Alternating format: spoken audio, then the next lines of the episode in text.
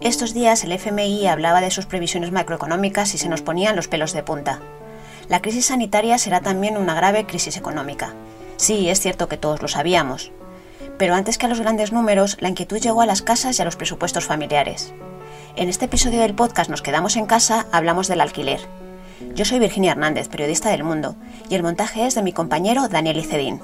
Beatriz Hernández es de Granada y vive en el centro de esta preciosa ciudad. Los últimos meses se le han acumulado las desgracias. Primero perdió su trabajo y por el tipo de contrato no tenía derecho a paro. Y después su madre enfermó de neumonía, su situación se complicó y falleció el 20 de febrero. Le dieron el alta el 14 de febrero y el día 20 murió.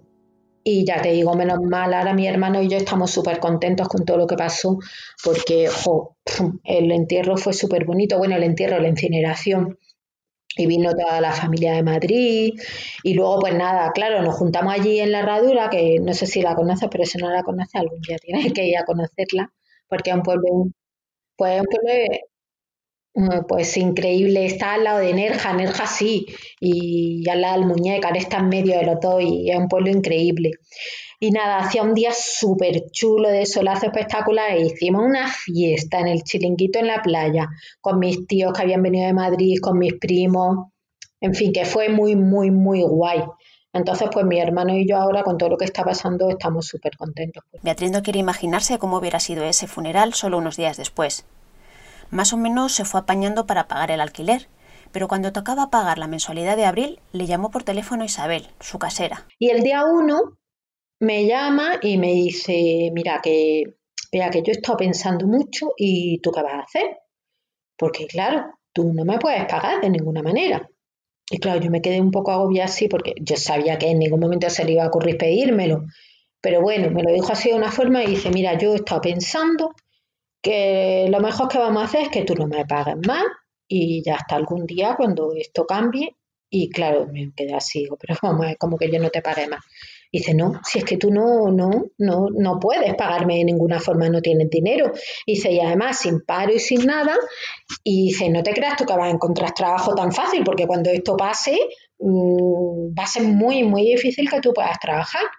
Y dice, y encima, claro, si tú estás pensando todo el día que me tienes que pagar, que tienes que pagar el alquiler, pues te van a bajar las defensas, te vas a poner mala va a coger el bicho y entonces ya sí que no va a encontrar trabajo de ninguna manera.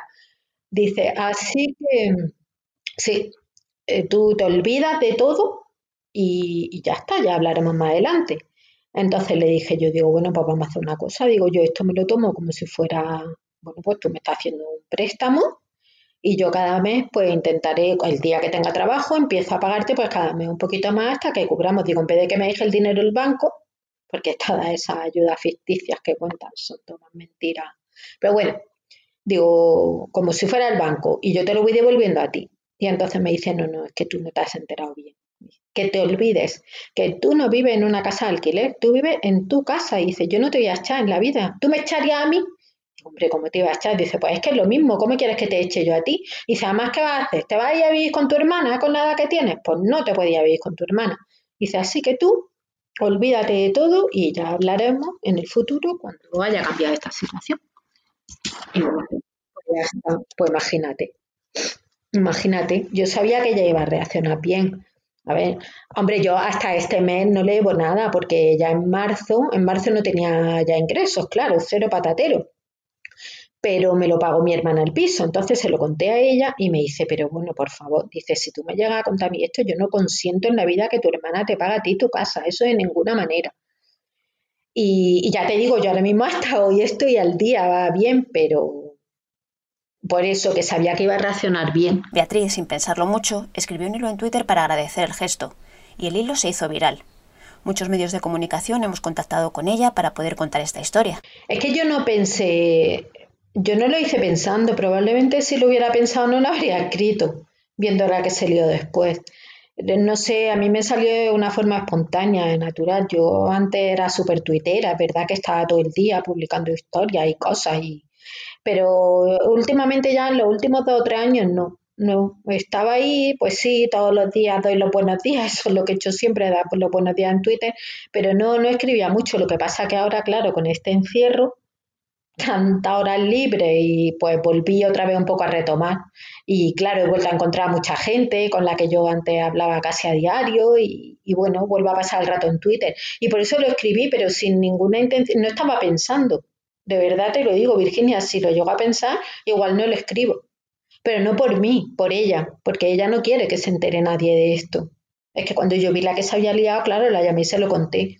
Y ella me dijo eso, que no quiere salir a absolutamente ningún sitio. Y luego, claro, todos los caseros no son, porque no te puedes imaginar las barbaridades que he leído en Twitter, ¿eh? A raíz de, de mi tweet. El 99% todos son reacciones positivas, pero luego hay gente muy chalada, que dice, por ejemplo, que lo que yo estoy haciendo al publicar eso es aplaudir el caciquismo, que mi casera es una cacique porque ella se puede permitir el lujo de no cobrar mi alquiler porque seguro que no está pagando ninguna hipoteca ni, necesita el alquiler para comer, pero que luego, eh, como va a venir el Estado a pagárselo con los impuestos de todos, pues por eso ella hace ese gesto. Claro, eso me duele un montón. Es que me parece y, da igual por lo que le haya hecho. Si es que a mí me da igual que necesite el dinero, que no lo necesite, porque los ricos tienen que pedir perdón. No tiene, ella no tiene que hacer nada, ni tiene que decir que no me lo cobran, ni me tiene que rebajar el alquiler, ni bueno, pues esta situación ha venido así, si no lo puedo pagar me tendré que largar y punto. Esa, ¿Qué es la vida? ¿Qué hacemos? ¿Cómo nos puede ayudar el gobierno? Pues de verdad que no lo sé, si lo supiera. Claro, tampoco se le puede exigir a todos los caseros que hagan lo mismo que ha hecho ella tampoco es justo. No, no. Ahora, que ella pueda, pues mira, no desmerece su acción para nada. Oye, que esta mujer tampoco es. Vamos, que no es pariente de Amancio Ortega, ¿eh? Que tampoco es multimillonaria. Entonces, pues no se le puede exigir a todo el mundo lo mismo, pero no sé qué se puede hacer, es que es súper complicado. Yo desde luego lo único que puedo hacer es estar agradecida y sigo estando preocupada. O sea, a ver, esto a mí no significa que yo no lo siento como que ya me haya regalado mi casa, ni como que no tenga que pagar alquiler ni nada de eso. Al contrario, es que es todo lo contrario. Yo ahora quiero trabajar más rápido todavía para pagarle. No todos los casos son como los de Beatriz y muchos estarán preguntando si pueden acogerse al plan de ayuda del gobierno sobre los alquileres. Para entender la letra pequeña de este decreto, llamo a mi compañera de Economía, María Hernández, responsable de este área en el mundo. Resumirlas incluso me resulta complicado porque es un plan muy completo, es un plan muy potente, em, que, yo creo que ha tenido muy en cuenta dos de las características principales del mercado del alquiler en España. Em, una de ellas es que es un eh, mercado donde hay muy poca vivienda social apenas representa un 2,5% del total, entonces el gobierno tenía, mm, tiene muy poco margen para em, tomar medidas que influyan en el mercado. Eh, la otra característica es que hay un gran porcentaje de propietarios particulares, de pequeños propietarios. Entonces, cualquier medida que pudiera estar encaminada a beneficiar a los inquilinos podría tener el efecto contrario y no deseado de eh, perjudicar a esos pequeños particulares, a pequeños propietarios que tienen en las rentas del alquiler una manera de complementar sus ingresos eh, y sus pensiones mensuales. Entonces, creo que es un plan eh, muy pensado para que beneficie al inquilino y no perjudique a los propietarios.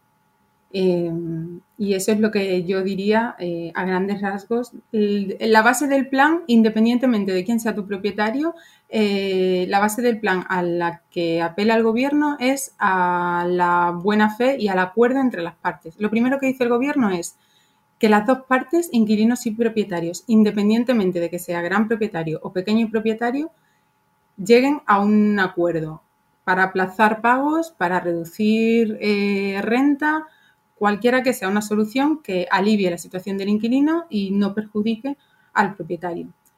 Si las dos partes, sea gran propietario o pequeño propietario, insisto, no llegan a ningún acuerdo, entonces sí que eh, entramos en esa distinción o entra en juego esa distinción que hace el gobierno. En el caso de que sea un pequeño propietario e inquilino y propietario no lleguen a un acuerdo de buena fe, el gobierno ha establecido eh, la posibilidad de que el inquilino o los inquilinos eh, soliciten microcréditos a las eh, entidades tradicionales.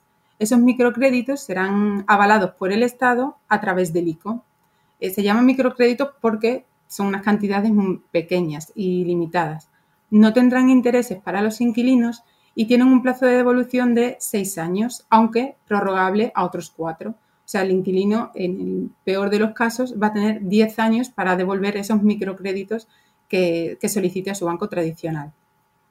Son préstamos que como máximo podrán cubrir seis meses de su alquiler y son además préstamos finalistas, es decir, que se van a pagar, el, banco los va a pagar directamente al casero, al propietario, no al inquilino.